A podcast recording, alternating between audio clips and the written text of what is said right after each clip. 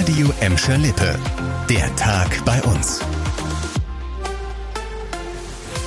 Mit Annika Böhnig, hallo zusammen. 2G, 3G, Maskenpflicht in Geschäften und Gastronomie, Kontaktbeschränkungen, um all das müssen wir uns ab dem Wochenende wohl nicht mehr kümmern, zumindest vorerst.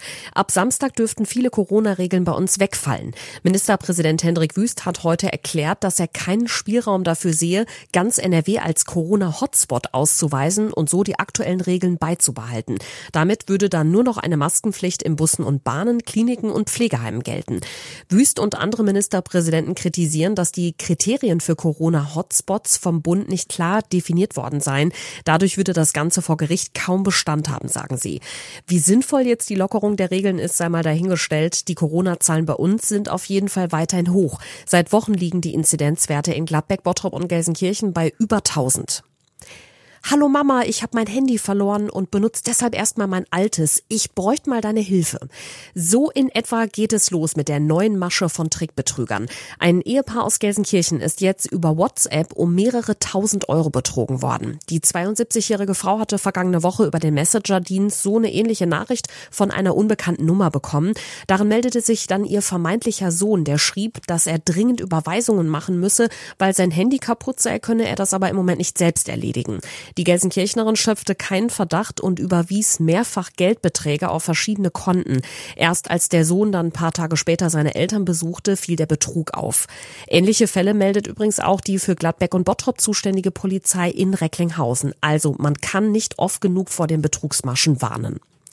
Das dürfte eine super Nachricht für viele Gladbecker sein. Nach zwei Jahren Corona-Zwangspause soll der Gladbecker Feierabendmarkt Anfang Mai wieder starten und zwar mit einem neuen Veranstalter. Das hat die Stadt jetzt angekündigt. Vera Körber fasst zusammen, was schon bekannt ist. Erster Termin für den beliebten Treffpunkt in der Innenstadt ist der 4. Mai. Danach soll der Gladbecker Feierabendmarkt wieder an jedem zweiten Mittwoch im Monat auf dem Willy-Brandt-Platz stattfinden. Der neue Veranstalter will nach mehreren Änderungen in den vergangenen Jahren wieder an das Anfangskonzept von 2014 anknüpfen. So könnte es zum Beispiel jahreszeitliche Themenmärkte, Stände mit frischen Lebensmitteln und internationalen Spezialitäten geben.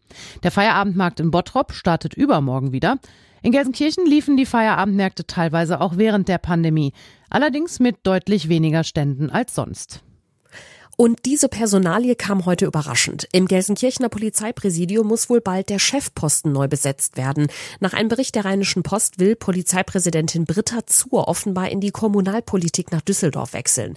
Die 42-Jährige ist in der Landeshauptstadt als neue Dezernentin für Sport und Bürgerservice vorgeschlagen worden. Die Entscheidung fällt im Düsseldorfer Rat nächste Woche Donnerstag.